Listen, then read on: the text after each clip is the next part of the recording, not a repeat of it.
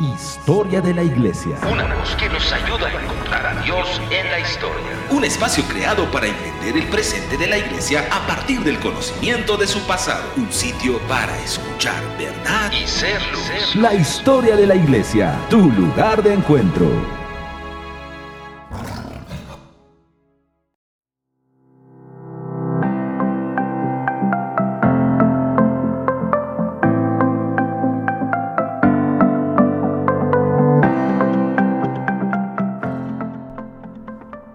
Amigos? Soy Manuel Durán. Los saludo desde la ciudad de Zacatecas, México. Bienvenidos a su programa, que le abre una ventana al pasado, permitiéndonos ver a Dios a través de la historia.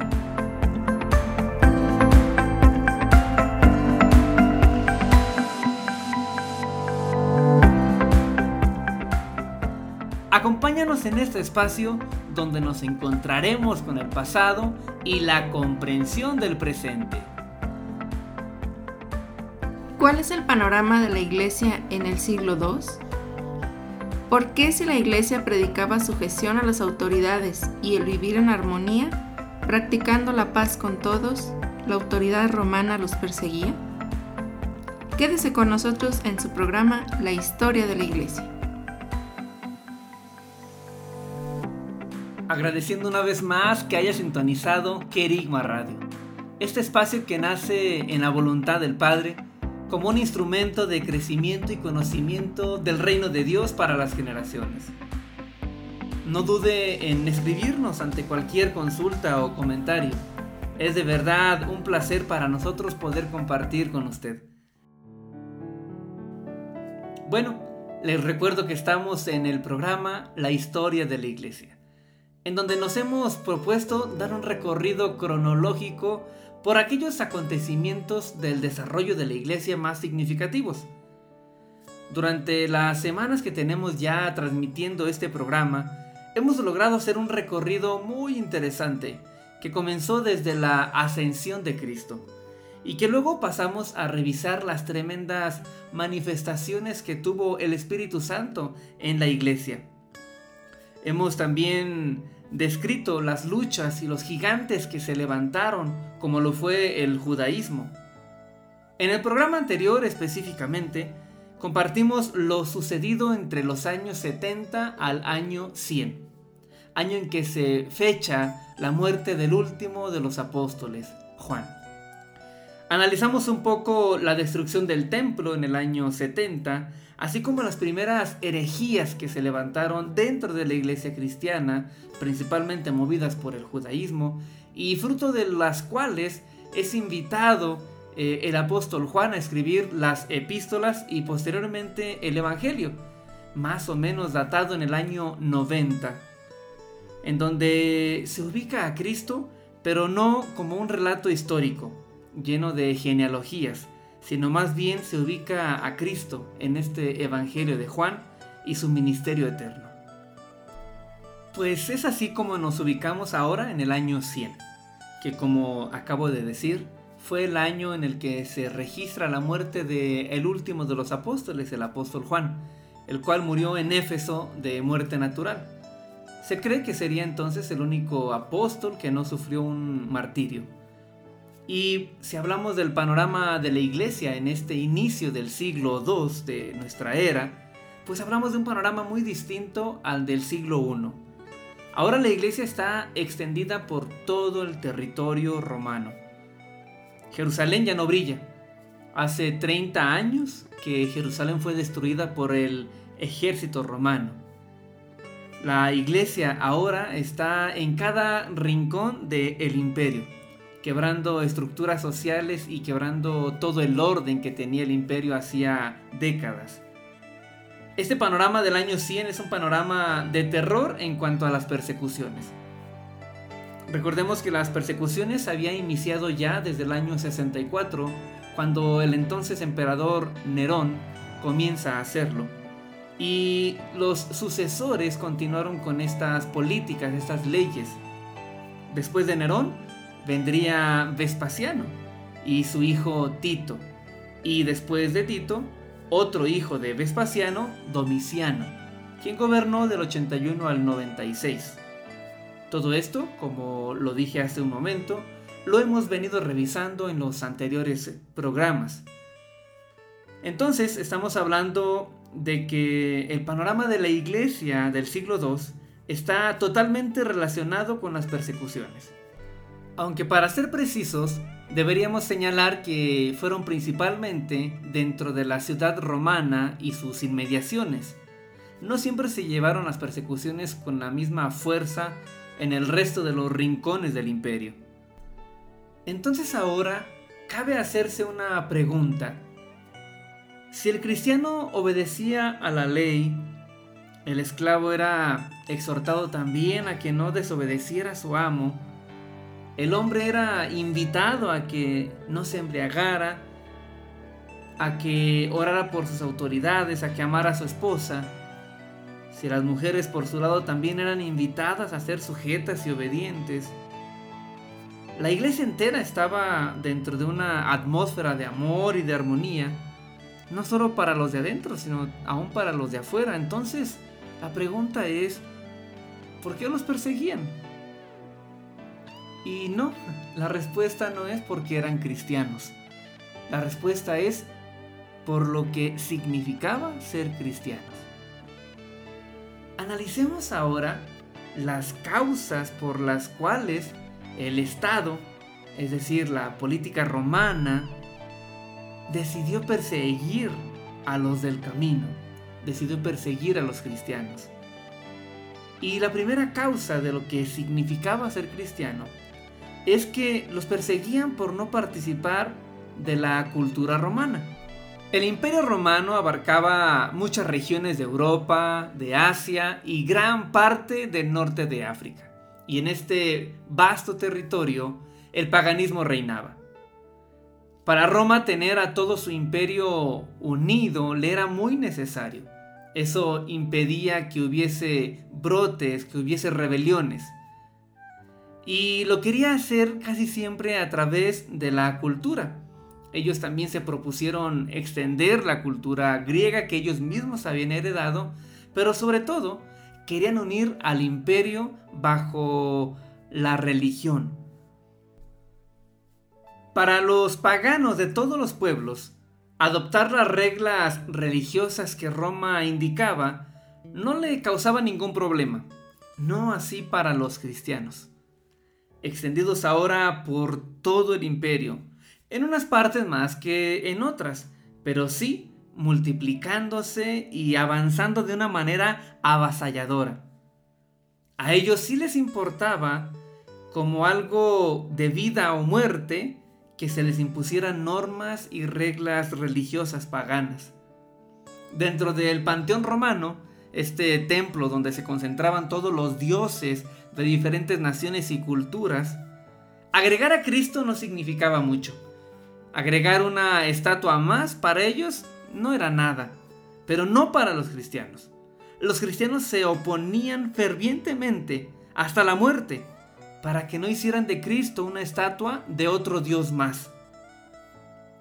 Cuando la gente de una ciudad en Roma, en el imperio romano, quería atraer comercio, quería atraer a gente de otras provincias, construían allí un templo a los dioses que adoraban en aquellos países, para que los ciudadanos de esos otros países pudiesen tener un lugar de adoración.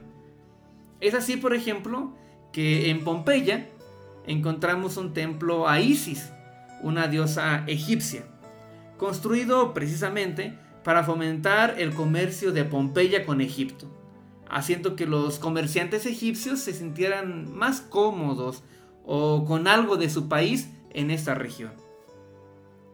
Los cristianos, pues, eran perseguidos por no participar de esta cultura romana, pero también los cristianos eran perseguidos porque tenían comportamientos totalmente extraños al resto.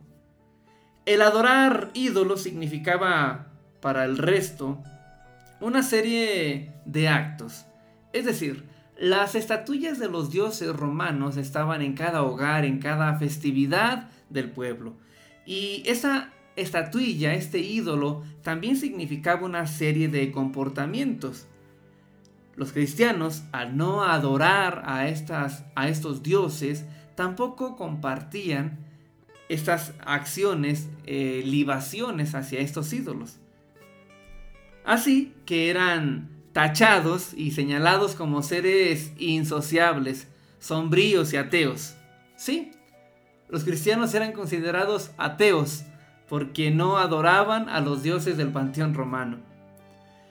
Por lo dicho anteriormente, debemos entender que no solo eran perseguidos por las autoridades romanas, sino aún la misma sociedad pagana comenzaba a señalarlos y perseguirlos.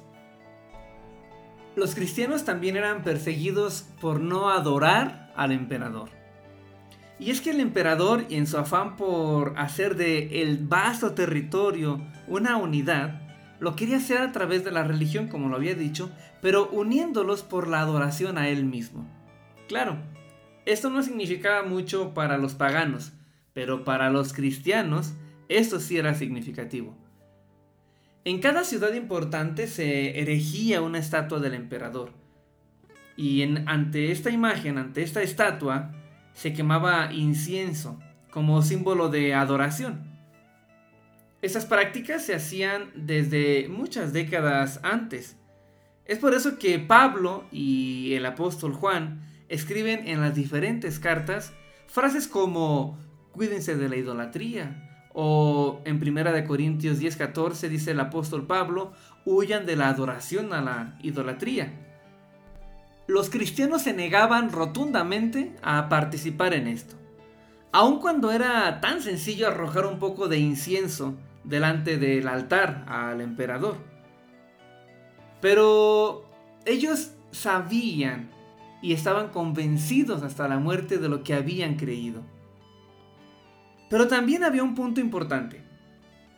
Los cristianos no adoraban al emperador porque ellos adoraban a un rey superior, un tal Jesús, que vendría y reinaría sobre cualquier emperador o reino, con un poder majestuoso y para siempre, por cierto. Así que los cristianos no solo eran tachados de irreverentes, sino ante estas prédicas de venerar y adorar a un rey mayor llamado Jesús y que vendría pronto, también eran tachados de revolucionarios y rebeldes ante las autoridades del imperio. De hecho, las autoridades romanas, al ver que crecían en millares estos cristianos, comenzaban a preguntarse cuándo llegaría entonces ese rey que ellos predicaban. No crean que eran tan inocentes esos comentarios para el emperador, sino que llegaban a preocuparse de dónde y cuándo vendría ese rey. Fue tan importante que ellos escuchaban constantemente que vendría Jesús que comenzaron a investigar dentro de los creyentes hasta dónde ese comentario era ficticio, mítico o real. El programa anterior hablamos de los emperadores que gobernaron Roma y persiguieron a la iglesia. Hace un momento lo recordaba diciendo que la persecución inició con Nerón en el año 64.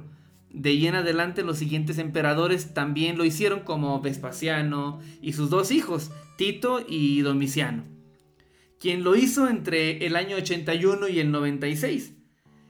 Esta persecución, que por cierto comenzó primero para el pueblo judío, ya que se negaron a enviarle el impuesto que antes, cuando aún estaba el templo, lo entregaban al templo, ahora Domiciano lo había pedido para él, lo había solicitado este mismo impuesto para él. Ante esta ley, los judíos se negaron y entonces comenzó la persecución. Pero en un principio, estamos hablando del año 81, al no haber tanta diferencia ante los ojos del emperador entre judíos y cristianos, la persecución se hizo para todos aquellos que participaran de las prácticas judías. Después de Domiciano vendría Trajano, un emperador tirano y cruel, que gobernó 19 años entre el 96 y el 117. Trajano fue uno de los emperadores que instituyó el culto a él como deidad con la intención de unificar el imperio. Sería Trajano uno de los emperadores que pasaría a la historia del cristianismo como un perseguidor de la iglesia. Pero todo lo anterior eh, lo comento con el punto que hace un momento desarrollábamos. El emperador se preocupaba por escuchar que la iglesia cristiana esperaba la venida de un rey de reyes llamado Jesús. Y Trajano, este emperador cruel, fue uno de los que se preocupó por esta profecía. Las profecías hablaban que de la casa de David descendería.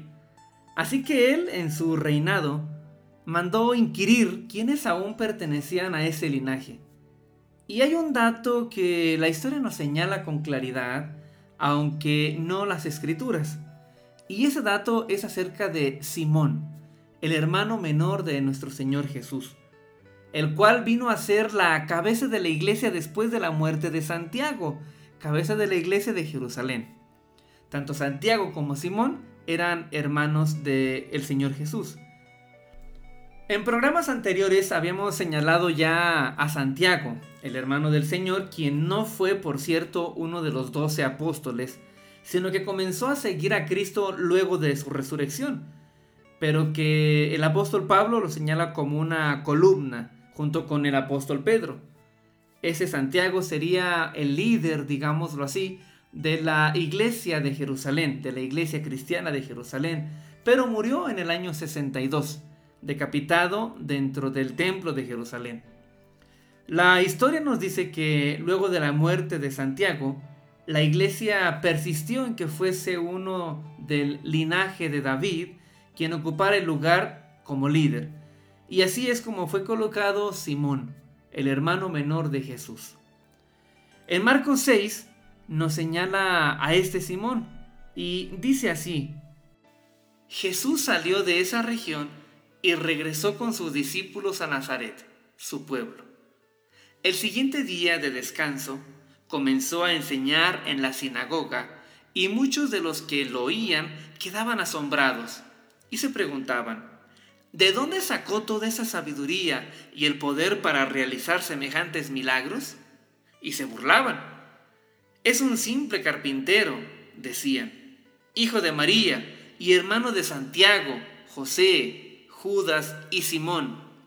Y sus hermanas viven aquí mismo entre nosotros. Se sentían profundamente ofendidos y se negaron a creer en él. Vemos aquí enlistados a Santiago y también a Simón entre los hermanos de Jesús. Entonces este Simón, del linaje de David, ocupó cierto lugar de liderazgo en la iglesia aún después de que la iglesia saliera justo antes de que fuera destruido el templo de Jerusalén en el año 70. Simón permaneció como figura hasta el año 107, cuando el gobernador de Palestina lo manda crucificar. No necesariamente por ser cristiano, sino sobre todo por ser del linaje de David y por las profecías que los cristianos decían acerca de ese rey que vendría a gobernar a todas las naciones y que esperaban se manifestara pronto. Bueno, pues para los que se acaban de conectar, les comento que estamos revisando la historia de la iglesia a partir del año 100, año en que muere el apóstol Juan. Estamos hablando de un panorama de la iglesia muy distinto, muy distinto a aquel que había después de la ascensión de Cristo. Ahora los creyentes estaban por todas partes conmocionando la cultura romana. Y estamos hablando de las razones por las cuales fueron perseguidos. Y hemos enlistado hasta ahora tres. La primera de ellas es que se les persiguió por no participar de la cultura romana. La segunda razón era porque eran antisociales, al no participar de lo mismo que hacía el resto de la sociedad y ellos eran considerados perturbadores entonces del orden. Y también, como causa número 3, enlistamos que eran perseguidos por no adorar directamente al emperador. Pero continuando con esta lista de las causas por las cuales perseguían al cristianismo, también debemos enlistar las reuniones secretas que ellos tenían. Eran perseguidos porque tenían reuniones secretas y sospechosas. Ellos se reunían antes de la salida del sol o por la noche, y era principalmente en catacumbas o lugares muy apartados. Y se hablaba falsamente de muchos rituales que se hacían dentro de estas reuniones. El gobierno sospechaba de cualquier reunión secreta, ya que creían que ahí se pudiera armar o gestar un movimiento desleal a la autoridad. Una quinta razón o causa por la cual se le perseguía a los cristianos era por cambiar el orden social. Y ese sí que es un punto muy importante. Dentro del cristianismo se trataba a todos por igual. El cristianismo vino a revolucionar verdaderamente el orden social. Si dentro de las naciones se quiere exaltar a un revolucionario, ese debe ser Cristo. El cristianismo vino a traer un orden social. El estatus social que por generaciones había permanecido estaba a punto de quebrarse. Y es que dentro del cristianismo, un esclavo podría llegar a ser obispo o diácono de una iglesia y su amo ser un miembro más. Las mujeres ahora tenían valor, ya que dentro de la sociedad romana las mujeres estaban clasificadas por debajo de la ciudadanía. Los niños también ahora tenían valor, eran respetados y tratados con dignidad. El hombre valioso no era aquel que iba a la guerra, sino aquel que amaba su casa. ¡Wow! Estos principios de orden social estaban revolucionando y simbrando la tierra del imperio romano, pero también siglos después la del mundo entero. De hecho, a este punto de cómo el cristianismo revolucionó el orden social, volveremos en unos programas más adelante. Entonces el hecho de que para el cristianismo todos fueran tratados de igual manera era odioso ante los ojos de la nobleza o de la filosofía o gobernantes. Esto estaba a punto de colapsar si seguía a este ritmo. Los cristianos eran considerados anarquistas y trastornadores, por lo tanto, enemigos del Estado. Al listado de causas por las cuales eran perseguidos los cristianos, debemos sumar una más. Y eran perseguidos también por atentar contra la economía de muchas ciudades. Y para ejemplificar este punto, me permito leer el relato cuando Pablo acude a la ciudad de Éfeso. Este relato lo encontramos en el libro de Hechos capítulo 19. Leo a partir del versículo 23. Por ese tiempo se generó un grave problema en Éfeso con respecto a los del camino. Comenzó con Demetrio, un platero que tenía un importante negocio de fabricación de templos de plata en miniatura de la diosa griega Artemisa. Él les daba trabajo a muchos artesanos. Los reunió a todos junto con otros que trabajaban en oficios similares y les dirigió las siguientes palabras. Caballeros, ustedes saben que nuestras riquezas provienen de este negocio, pero como han visto y oído, este tal Pablo ha convencido a mucha gente al decirles que los dioses hechos a mano no son realmente dioses. Y no solo lo ha hecho en Éfeso, sino por toda la provincia. Por supuesto que no solo hablo de la pérdida del respeto público para nuestro negocio, también me preocupa que el templo de la gran diosa Artemisa pierda su influencia y a que Artemisa, esta magnífica diosa adorada en toda la provincia de Asia y en todo el mundo, se le despoje de su gran prestigio. Al oír esto, montaron en cólera y comenzaron a gritar, Grande es Artemisa de los Efesios. Y siguieron sin parar como por dos horas. Grande es Artemisa de los Efesios, grande es Artemisa de los Efesios. En este perfecto relato podemos dimensionar lo que significaba el Evangelio para algunas ciudades. Las estructuras y todos los sistemas de idolatría de estas ciudades eran conmocionados. Hacía temblar a las ciudades la presencia de estas personas. Muchas veces cuando el cristianismo se hacía presente en una ciudad donde la idolatría era quien sostenía la economía, ellos eran acusados, perseguidos y aún por la misma población. Es decir, ya no tanto las autoridades, sino los paganos también comenzaban a perseguir a la iglesia. Es así como hemos enlistado algunas causas por las cuales se comenzó a perseguir a la iglesia cristiana. Desde el año 64, con el emperador Nerón, y hasta el siglo IV, cuando se detiene o se frena la persecución en el gobierno de Constantino.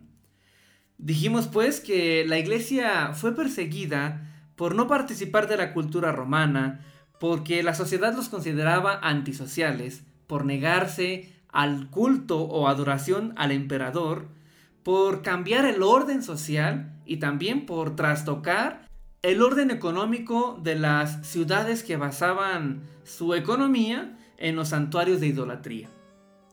Pero, ¿qué les parece si vamos a una breve pausa y volvemos?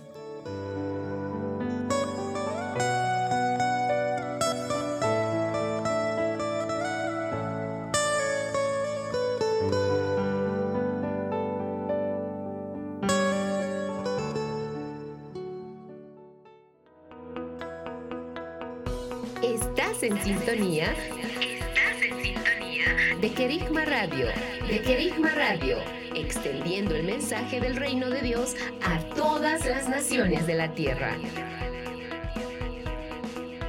Para mí Dios es único, no se puede comparar con nada que hay aquí. Yo conozco un Dios que puede traer paz en la tormenta y agua en medio del desierto. Yo conozco un Dios que por sobre todas las cosas es un Dios perdonador.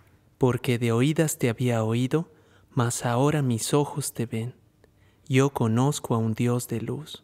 Yo conozco a un Dios que es mi Padre. Yo conozco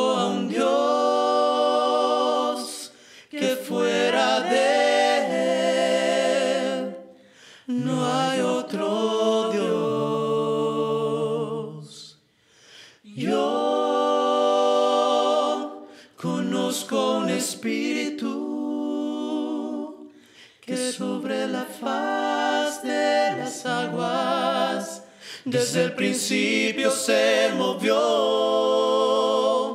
Yo conozco a un Cristo que resucitando a la diestra del Padre se sentó.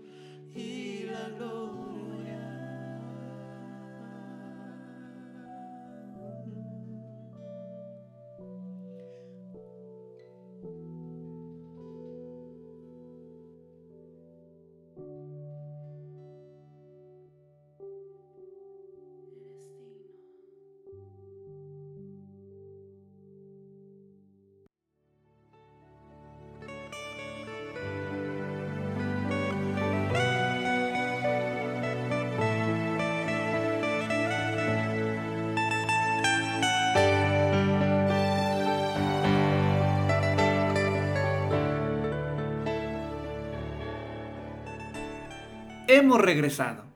Gracias por continuar con nosotros en Querigma Radio. Y en este su programa, La historia de la iglesia. Estamos transmitiendo desde la ciudad de Zacatecas, México. Su servidor, Manuel Durán. La historia de la iglesia es un espacio que nos ayuda a ver a Dios a través de la historia. Y también a comprender el presente a partir del pasado. En el programa de hoy estamos revisando la historia a partir del año 100, año en el que se registra la muerte del último apóstol, Juan. En el primer segmento hablamos sobre las causas que originaron las persecuciones a la iglesia cristiana. Pues nos preguntábamos por qué si se predicaba la obediencia a las autoridades y por qué si los cristianos eran de buen testimonio se les perseguía. Y la respuesta la dimos ubicando que no solo les perseguían por ser cristianos, sino sobre todo por lo que esto significaba. Ser cristiano significaba no adorar al emperador. Ser cristiano significaba no participar de los rituales paganos. Ser cristiano también significaba predicar que el esclavo, que las mujeres y los niños y que los hombres eran dignos de la salvación. Por lo tanto, revolucionarían el orden social. Ser cristiano también significaba abrir los ojos a las ciudades llenas de idolatría y por lo tanto echar abajo múltiples negocios y estructuras sociales. Pero creo que ahora cabe hacernos una pregunta. ¿Por qué no perseguía el imperio romano al judaísmo? Si al igual que los cristianos Tampoco los judíos participaban de las tradiciones paganas romanas. Y bueno, el judaísmo era reconocido por las autoridades como una religión permitida, siempre y cuando se sometieran al impuesto al emperador. De hecho, en un principio, los cristianos fueron, digamos, protegidos por estas leyes, debido a que no se diferenciaban entre judíos y cristianos, pero luego de la destrucción de Jerusalén, los cristianos se expandieron y sabemos que donde más prosperó fue entre los gentiles, donde era ya más evidente la distinción entre judíos y cristianos. Y para continuar con nuestra temática de hoy, debemos decir que desafortunadamente, conforme pasaron los años, los registros acerca de los mártires y las persecuciones escasean así también eh, todos los reportes oficiales de las autoridades. Sin embargo, se tienen algunos registros con algunas dudas, pero con base en ellos se pueden hacer eh, o crear diferentes escenarios de lo que sucedió en las persecuciones de la iglesia cristiana entre el año 100 y el año 313, que se detienen dentro del gobierno de Constantino. Entre estos documentos que tenemos y con base a los cuales podemos generar estos escenarios está el Acta de los Mártires. Son una serie de registros oficiales hechos por los notarios de la corte de los juicios a los primeros mártires cristianos. En un sentido más amplio, el Acta de los Mártires es el título de todas las narrativas del juicio y muerte de los mártires. Este documento está compuesto de informes oficiales de los interrogatorios que se registraron. Y también están ciertos registros no oficiales y además algunos documentos de fechas posteriores a estas persecuciones. Pero como digo, ayudan a crear un escenario. Además de las actas de los mártires, también tenemos otros documentos que ayudan a visualizar el periodo de las persecuciones. Y me refiero a los escritos de los padres de la iglesia, la generación inmediata que viene justamente a inicios de este siglo II. Entre estas cartas o sermones encontramos los de Basilio, Crisóstomo, Agustín, Pedro Crisólogo y Juan Damasceno. O también el libro llamado La Historia Eclesiástica de Eusebio, quien vivió entre el año 265 al 340. O también los 14 poemas de Prudencio, publicados en el año 404, en los cuales se proclama y describe la vida de los mártires de España e Italia. Además de los anteriores, también existen evidencias que vamos a comentar acerca de una correspondencia. Una correspondencia que existió entre Plinio el joven y el emperador Trajano. Plinio fue un conocedor de las leyes romanas, un escritor y también gobernador de Bitinia. Es un lugar que se encontraba en el norte de la actual Turquía. Plinio, entre el año 112 y el 113, compartió cierta correspondencia con Trajano, el emperador en turno, acerca de las persecuciones de los cristianos. Lo que sabemos de Plinio, por otras fuentes, parece indicar que era un hombre justo, un cumplidor de las leyes romanas y también respetuoso de las tradiciones y autoridades. En Bitinia, sin embargo, se presentó con un problema. Siendo gobernador, tenía que seguir las instrucciones del emperador que decían hacer una pesquisa en contra de los cristianos. Sin entender él el por qué, el motivo que los hacía a los cristianos tan perseguidos. Al parecer, el número de cristianos en Bitinia era notable, pues en su carta a Trajano Plinio le dice que los templos paganos estaban prácticamente abandonados y que ya no se encontraban compradores para la carne sacrificada a los ídolos. Además, le dice Plinio en esta correspondencia al emperador Trajano, cito, el contagio de esta superstición ha penetrado, no solo a las ciudades, sino también en los pueblos y en los campos. Las cartas de Plinio nos ofrecen algunos detalles. Plinio hizo traer a los acusados, es decir, a los cristianos, ante él, y fue interrogándolos tratando de descubrir cuál era su mal por el que eran perseguidos, tanto por las leyes romanas como por los paganos. Así fue como se enteró poco a poco de las creencias y prácticas del cristianismo. Los relatos señalan que él interrogaba si eran cristianos o no.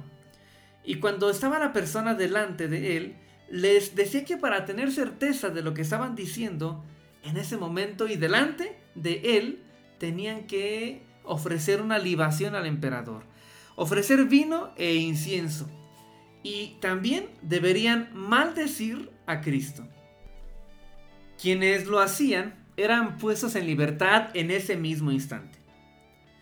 Pues según escribe Plinio, cito, es imposible obligar a los verdaderos cristianos a hacer estas cosas. A mí esto me parece sorprendente. No sé a ustedes, pero esto debe confrontarnos de acuerdo a la fe y a lo que estamos dispuestos a hacer por ella hoy en día. Los relatos de Plinio siguen señalando que aquellos que se resistían a cumplir esas indicaciones delante de él, es decir, aquellos cristianos a los que les daba la oportunidad de negar a Cristo a cambio de su vida, adorando en ese momento al emperador, ofreciéndole vino e incienso, les daba tres oportunidades en las cuales él seguía amenazándolos. Si después de estas tres oportunidades el cristiano no desistía, entonces sí era condenado a la muerte. Sobre todo por su obstinación y desobediencia al representante del emperador. Sin embargo, el problema de Plinio también era que la lista aumentaba cada día, por lo que se vio forzado a inquirir e investigar un poco más este asunto. Pues entonces, ¿en qué consistía ese crimen de los cristianos? Plinio se dio la tarea de entrevistar a cientos de cristianos, tanto a los que negaban la fe como a los que persistían, y nunca encontró nada que hiciera mérito para un castigo o la cárcel o incluso la muerte. Plinio prohibió que los cristianos se reunieran en secreto, pues así lo ordenaba el emperador, y a ello obedecieron los cristianos de Bitinia, ahora se reunían al aire libre. Plinio también dice haber mandado torturar a dos diaconisas, pero las manifestaciones de los cristianos seguían igual. Nada asustaba ni acobardaba a ellos. La respuesta que dio el emperador a esa correspondencia con Plinio fue bastante breve. No había un caso específico aplicable para todos los cristianos pero ordenaba, el emperador, buscarlos o traerlos acompañados de sus acusadores. La verdad es que nadie veía algo malo en los cristianos, además de no obedecer la adoración al emperador. Por lo tanto, los cristianos se les perseguía eh, no por un crimen que supuestamente habían cometido, sino por lo que hacían delante del tribunal que era negarse a la adoración al emperador. Es así como Plinio nos da testimonio de lo acontecido en este periodo de las persecuciones. Recuerden que en este programa estamos hablando del periodo de la iglesia entre el año 100 y el año 117, año en que el emperador Trajano se retira del poder. Estamos también viendo el día de hoy las persecuciones a la iglesia cristiana y tratando de encontrar las causas que justificaban dicha persecución. Pero ¿qué les parece si vamos a una breve pausa?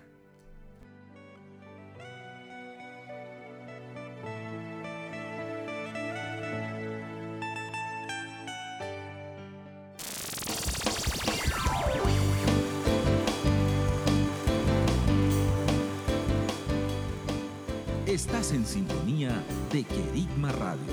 Radio. Extendiendo el mensaje del reino de Dios a todas las naciones de la tierra. A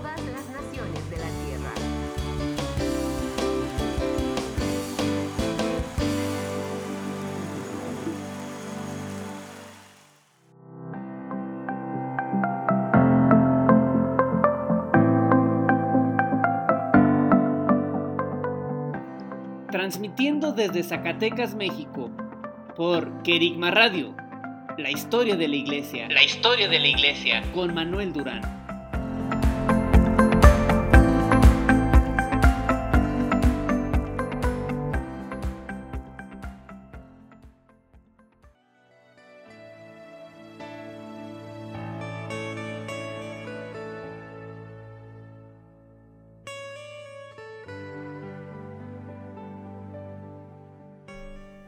Estamos de vuelta con usted. Todo un privilegio que nos permita entrar en su hogar, en su trabajo u oficina. Es para nosotros también un privilegio que el Padre nos permita poder compartir de sus riquezas. Me alegro que continúe con nosotros en Kerigma Radio y en este programa, La historia de la Iglesia. Para los que se están conectando recientemente, Estamos hablando de un periodo de la historia de la iglesia que transcurrió entre el año 100 y el año 117, año en que sale el emperador Trajano del poder. En estos 17 años, se continuó con la persecución que ya se había iniciado en contra de la iglesia cristiana desde el año 64 con Nerón. Sin embargo, el emperador Trajano amplió esta persecución a todo el territorio y sus políticas ciertamente fueron más duras hacia ellos. En el primer segmento ubicamos las causas por las cuales los perseguían y en el segundo hemos hecho una revisión de la correspondencia que surgió entre el gobernador de Bitinia, llamado Plinio el Joven, y el emperador Trajano. En esas correspondencias, Plinio explica sus dudas y sus problemas al momento de aprehender a los cristianos. Pero para seguir aprovechando los minutos que nos restan de este programa, nos toca hablar de uno de los padres de la iglesia más conocidos. Me refiero a Ignacio de Antioquía. Ignacio de Antioquía fue un obispo de esta iglesia y condenado a muerte en Roma. Aún no se tiene la razón por la cual fue condenado. Para el año 107, en Roma se desataron algunas festividades debido a algunas victorias que estaban teniendo el ejército en campaña. Así que cientos de hombres y mujeres fueron atrapados con la única intención de llevarlos y servir de espectáculo. Ignacio de Antioquía sería uno de ellos. Y en pocas semanas lo trasladaron desde Antioquía hasta Roma. Camino al martirio, Ignacio escribió siete cartas a las comunidades cristianas de Éfeso, Magnesia, Trales, Roma, Filadelfia y Esmirna además de una carta personal al obispo Policarpo de Esmirna, quien fue otro padre de la iglesia y del que hablaremos en el siguiente programa. En estas siete cartas, él mismo nos dice que llevaba por sobrenombre portador de Dios. Y bueno, alrededor de esta figura de Ignacio de Antioquía giraban varios mitos. Uno de ellos es que se trataba de el niño de Mateo 18. Y leo los primeros tres versículos de este capítulo. Y dice, En aquel momento se acercaron los discípulos a Jesús, diciendo, ¿quién es entonces el mayor en el reino de los cielos? Y él, llamando a un niño, lo puso en medio de ellos y dijo, en verdad os digo que si no os convertís y os hacéis como niños, no entraréis en el reino de los cielos. Bueno, uno de los mitos que giran en torno a Ignacio de Antioquía es que él fue justamente este niño que Jesús tomó. Se tiene el registro que Ignacio murió en el año 107, 108 y que nació entre el año 30 o 35, por lo que cabe la posibilidad aunque debido a la ausencia de información, pues pudieran ser solo especulaciones. Dentro de las cartas se deja entrever que la iglesia de Antioquía tenía algunos diferentes partidarios y al parecer fueron ellos mismos quienes lo entregaron al oponerse Ignacio de Antioquía tenazmente a algunos principios doctrinales. Es posible que su acusación, pues, ante los tribunales haya surgido de estas pugnas. Pero también es posible que, debido al gran prestigio que tenía Ignacio entre los cristianos, hayan sido los paganos y su afán de debilitar al cristianismo quienes también lo hayan acusado. No se tiene claridad de este punto y son solo especulaciones que se dejan ver entre líneas ahí en sus cartas. Camino a Roma, Ignacio y los soldados que le custodiaban pasaron por Asia Menor. A su paso, varios cristianos de las iglesias venían a verle. Ignacio los recibía y conversaba con ellos por algunos días. Una de las primeras comitivas que recibió fue la de la iglesia de Éfeso quien venía encabezado por el obispo de la iglesia llamado Onésimo. Este Onésimo eh, se habla en la carta de Filemón que escribe el apóstol Pablo. En el versículo 10 dice, te ruego por mi hijo Onésimo, a quien he engendrado en mis prisiones, el cual en otro tiempo te era inútil, pero ahora nos es útil a ti y a mí. Este Onésimo era un esclavo, pero llegó a ser obispo de la iglesia de Éfeso. Y se cree que este Onésimo, que también viene escrito en la carta que Ignacio de Antioquía hace hacia la iglesia de los Efesios, era el mismo del cual Pablo habla en Filemón. En la carta que surge de parte de Ignacio de Antioquía hacia los Efesios, se deja ver que él conocía las epístolas que eh, había escrito Pablo y principalmente la que Pablo escribió hacia esta iglesia. También en esta carta, Ignacio de Antioquía pide que se lea ante toda la iglesia y principalmente ante el presbiterio, llamando a toda la iglesia a la unidad. La segunda carta que Ignacio de Antioquía escribe es hacia la ciudad de Magnesia. Trata, al igual que la carta a los Efesios, de hacer un llamado a la unidad, principalmente entre el presbiterio. Pero también en esta carta se da el tiempo para invitarlos a rechazar toda enseñanza o doctrina que los invite a judaizar.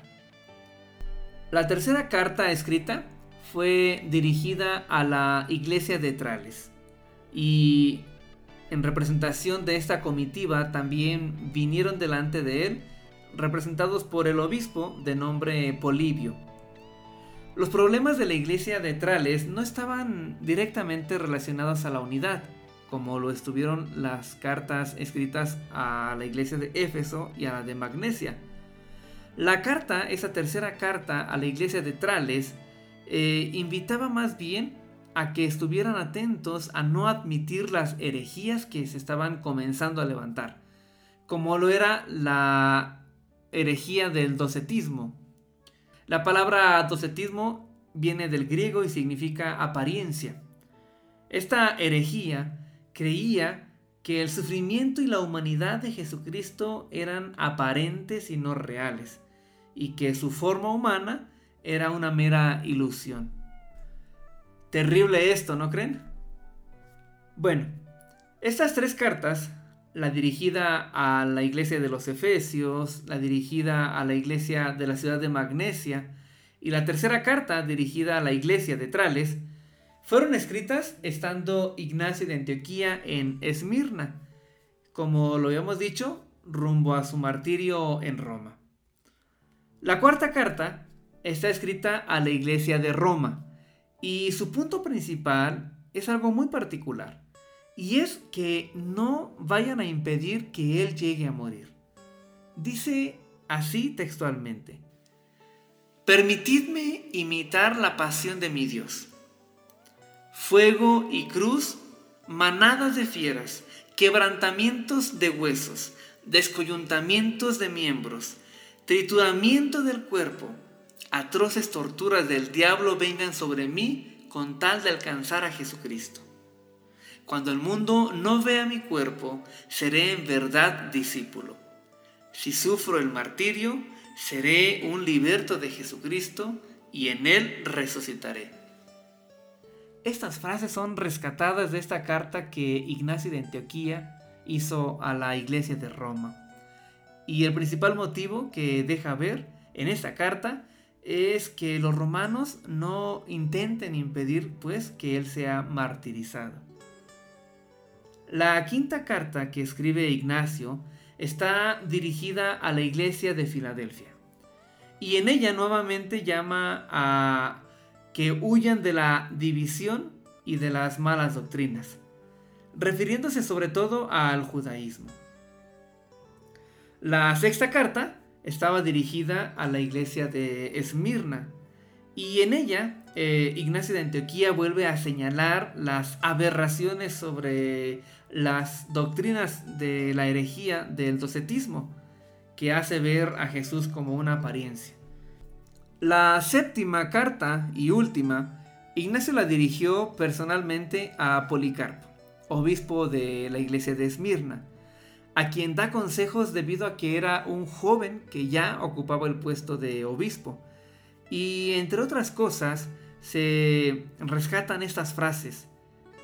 Ignacio de Antioquía le dice, sé prudente como la serpiente, puro como la paloma, sé sobrio como un atleta, dedícate a la oración, pide más conocimiento, mantente firme como un yunque, sé más diligente, observa los tiempos. Esas son algunas frases rescatadas de esta séptima carta que Ignacio de Antioquía escribió a Policarpo, obispo de la iglesia de Esmirna. Estas cartas serían el único vestigio que tenemos de Ignacio de Antioquía. Y así es como él mismo describe algunos aspectos de su vida, pero también su gozo hacia el martirio que le esperaba en Roma, el cual ocurrió en el año 107. Policarpo, obispo de Esmirna, escribiría tiempo después a la iglesia de los filipenses preguntando por la muerte de, Ignacio. Y bueno, de este asunto, de, de esta carta y también de Policarpo hablaremos en el siguiente programa.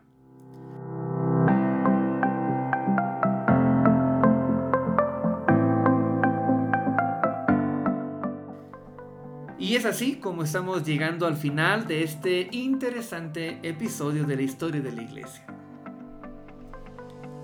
Y a manera de resumen, podemos decir que el día de hoy revisamos el panorama de la iglesia durante el gobierno del emperador Trajano, el cual abarcó desde el año 98 y hasta el año 117. Hablamos de una iglesia perseguida, pero en expansión y multiplicándose constantemente. Hablamos también de las causas por las cuales se perseguía a la iglesia ubicando principalmente la negación a la adoración del emperador romano, pero también su comportamiento antisocial al no participar de las libaciones que el común de la gente hacía. Otra de las causas por las cuales también se perseguía a la iglesia cristiana era por la revolución al orden social que estaban haciendo, al tratar a todos por igual, mujeres, esclavos, niños, hombres, y con ello estar devolviendo dignidad. También señalamos que no solo el gobierno los perseguía, sino aún los paganos, principalmente en aquellas ciudades que antes vivían de la idolatría, de la construcción de figuras o templos, pero que ahora los cristianos estaban cambiando. Después, en este programa, también nos dimos a la tarea de revisar la correspondencia que hubo entre el gobernador de la ciudad de Bitinia, Plinio el joven y el emperador Trajano, ya que él, me refiero a Plinio, no encontraba las razones justificables por las cuales debería castigar o mandar a la muerte a los cristianos. Y finalmente, hablamos en este último segmento acerca de Ignacio de Antioquía, quien murió en el año 107 y quien escribió siete cartas seis de ellas dirigidas a las iglesias de Éfeso, Magnesia, Trales, Roma, Filadelfia y Esmirna, además de una carta personal al obispo Policarpo de Esmirna. Sería a través de estas siete cartas lo que hemos llegado a conocer de la vida y obra de Ignacio de Antioquía.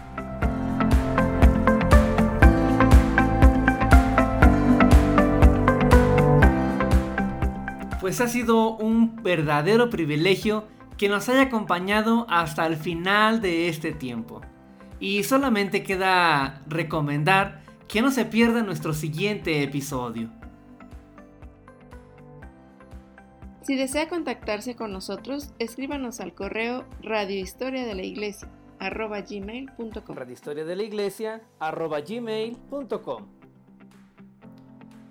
Recuerde que este es su programa, donde abrimos una ventana al pasado, permitiéndonos ver a Dios a través de la historia.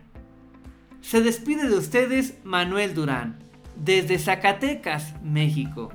Y les recuerdo, fuimos creados para contener y expresar a Cristo. Y expresar a Cristo.